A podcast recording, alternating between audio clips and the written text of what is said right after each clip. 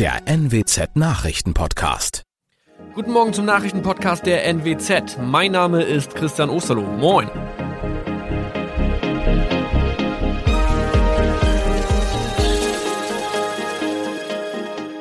Und das sind unsere regionalen Nachrichten am Morgen. Die Grünen wollen Moorstraße in Oldenburg umbenennen. Viereinhalb Jahre Gefängnis für Falschgoldhandel. Und Landkreis Kloppenburg meldet ersten Omikron-Fall. Der Name Moorstraße könnte laut den Oldenburger Grünen rassistisch aufgefasst werden. Deshalb fordern diese eine Umbenennung. Die Straße wurde allerdings nach Hermann Moor benannt, einem der ersten Siedler in der Gegend. Um Missverständnisse auszuschließen, beantragen die Grünen eine Änderung in Hermann Moor Straße.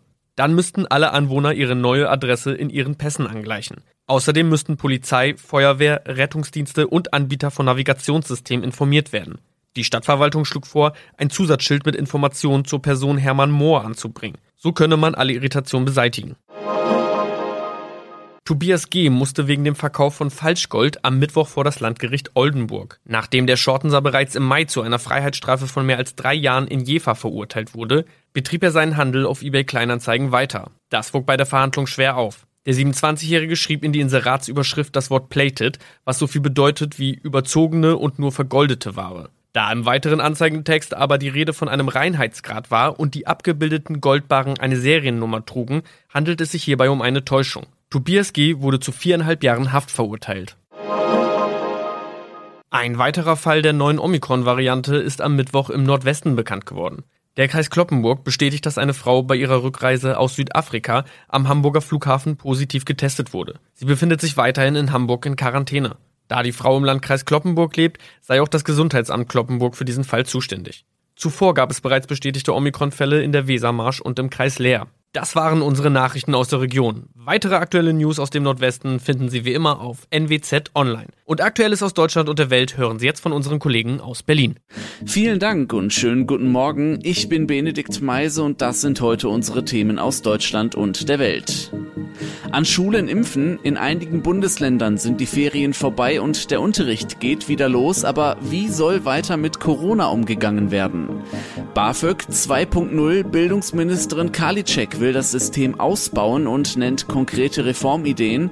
Und ein Blick nach Tokio. Wie schlägt sich das deutsche Team und welche Medaillenchancen haben wir für die zweite und letzte Woche? Nun heißt es wieder Schulranzen packen, Hausaufgaben machen und für Arbeiten lernen, zumindest in Mecklenburg-Vorpommern und Schleswig-Holstein. Denn dort sind die Ferien vorbei und der Unterricht startet wieder, aber noch immer Thema Corona. In beiden Bundesländern gilt deshalb zunächst einmal Maskenpflicht für Schüler und Lehrer in Klassenräumen. Die Gesundheitsminister der Länder wollen heute aber unter anderem über Impfangebote für Jugendliche beraten. Impfen gegen Corona an der Schule, an der Berufsschule, an den Unis. Da sollen die Bundesländer bitte Angebote machen, wünscht sich das Bundesgesundheitsministerium. Außerdem ist in der Beschlussvorlage für die Gesundheitsministerkonferenz zu lesen, dass die Länder Impfungen für 12- bis 17-Jährige auch in den Impfzentren anbieten sollen. Aus zum Beispiel Sachsen-Anhalt kommt da Zustimmung. Die Ständige Impfkommission ist mit einer generellen Impfempfehlung für Kinder ab 12 noch zurückhaltend, will noch Studienergebnisse abwarten. Aus Berlin, Lea Matschullert. Seit Tagen macht die extreme Hitzewelle den Ländern im Süden Europas zu schaffen und ein Ende ist vorerst nicht in Sicht. Auch diese Woche sollen es wieder über 40 Grad werden, so die Prognose der Meteorologen.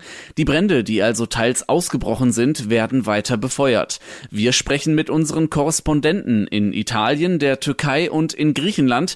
Claudia Wächter in Rom. Wie ist denn die Lage aktuell ganz konkret? Ja, hier in Italien kämpfen die Feuerwehrleute an immer mehr Fronten. In Pescara an der Adria, da stand ein Pinienwald in Flammen, das Feuer breitete sich aus, Urlauber, die flohen panisch vom Strand, Bewohner aus ihren Häusern, es gab auch mehrere Verletzte.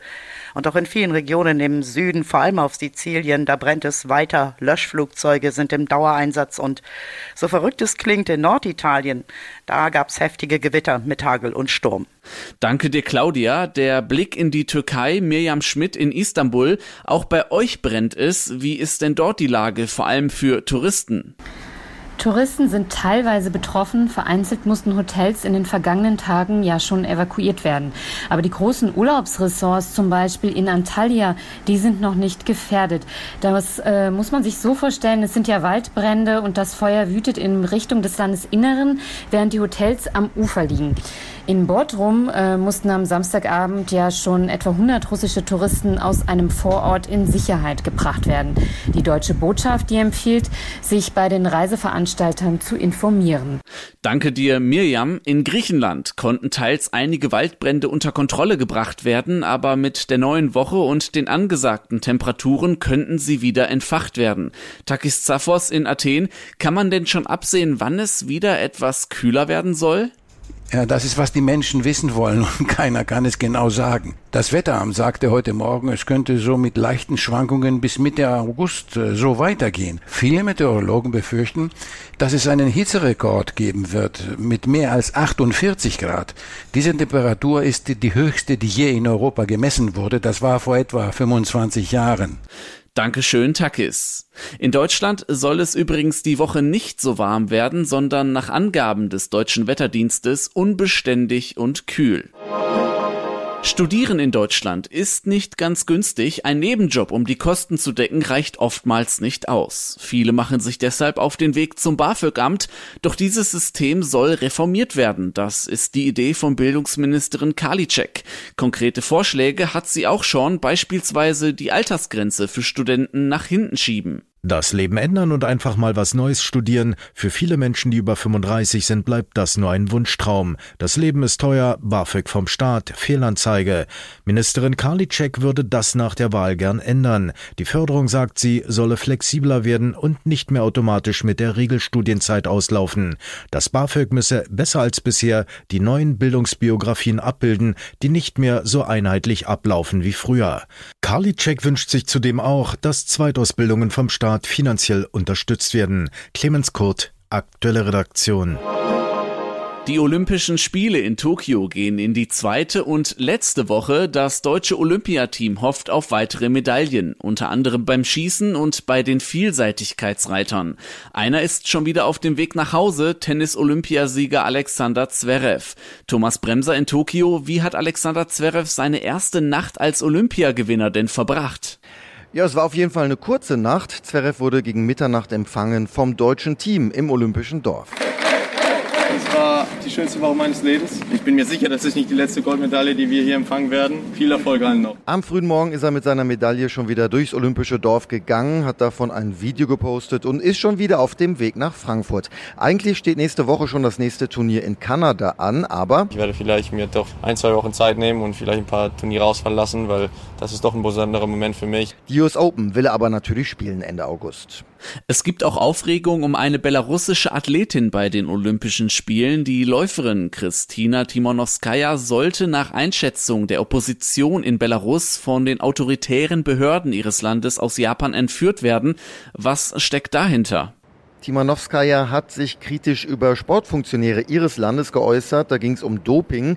Sie glaubt, dass einige belarussische Athleten deshalb nicht bei Olympia antreten können, weil für sie nicht genügend negative Dopingproben vorlagen. Und sie vermutet, dass sie jetzt mundtot gemacht werden soll. Die Version des belarussischen Olympischen Komitees ist eine andere. Die Funktionäre sagen, die Sportlerin sei von einem Arzt untersucht worden und der habe festgestellt, dass sie nicht in der mentalen Verfassung sei für Wettkämpfe. Timanowskaja sagt, das sei eine Lüge. Wie lief denn der mutmaßliche Entführungsversuch überhaupt ab? Timanowskaja sagt, sie wurde aufgefordert, ihre Tasche zu packen und wurde dann zum Flughafen gebracht. Dort hat sie sich aber geweigert, in den Flieger zu steigen und in einem Video das Internationale Olympische Komitee um Hilfe gebeten. Inzwischen ist sie in Sicherheit, sagt sie. Tschechien hat ihr schon Asyl angeboten. Das Internationale Olympische Komitee untersucht den Fall. Danke dir, Thomas. Unser Tipp des Tages heute geht quasi an alle, denn fast alle haben eins, ein Smartphone.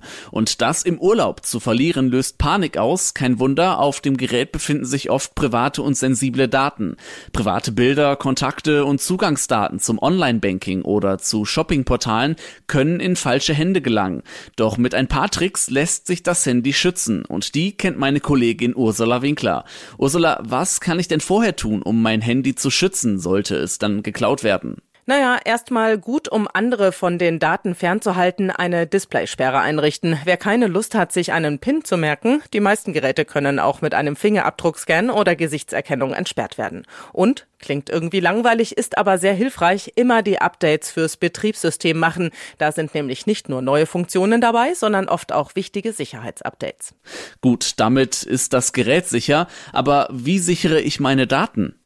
Backups machen. Fotos, Videos, Kontakte und andere Daten kann man sich vor dem Urlaub auf einen Rechner ziehen zum Beispiel oder noch viel einfacher über einen Cloud-Dienst wie iCloud oder Google Drive online speichern. Man kann übrigens auch das ganze Smartphone verschlüsseln, dann fallen die Daten nicht in die falschen Hände, wenn das Gerät weg ist. Neuere Betriebssysteme verschlüsseln die Nutzerdaten automatisch, um E-Mails, Kontakte, Fotos, Downloads oder Zugangsdaten zu schützen und ältere Smartphones lassen sich in den Einstellungen manuell verschlüsseln. Kann ich denn auf der Reise selbst noch was tun? Ja, generell sollte man Apps nur aus offiziellen App Stores runterladen, um Schadanwendungen zu entgehen. Sonst muss nämlich das Gerät noch nicht mal weg sein, um die Daten zu gefährden. Und in offenen WLANs, wie zum Beispiel auf dem Marktplatz im Urlaub oder im Hotel, sollte man besser auf sensible Anwendungen wie mobiles Banking verzichten. Danke dir, Ursula, für die Tipps. Und zum Schluss werfen wir noch einen Blick nach Großbritannien, denn dort gibt es jetzt spezielle Anreize für junge Leute, damit sie sich impfen lassen. Bisher haben rund zwei Drittel der 18 bis 29-Jährigen eine erste Impfung erhalten. Zuletzt war das Impftempo aber gesunken. Die Regierung fürchtet zudem, dass einige junge Leute ihre zweite Impfung nicht mehr wahrnehmen. Deshalb soll nun gehandelt werden mit der Unterstützung von Fahr- und Essenslieferdiensten.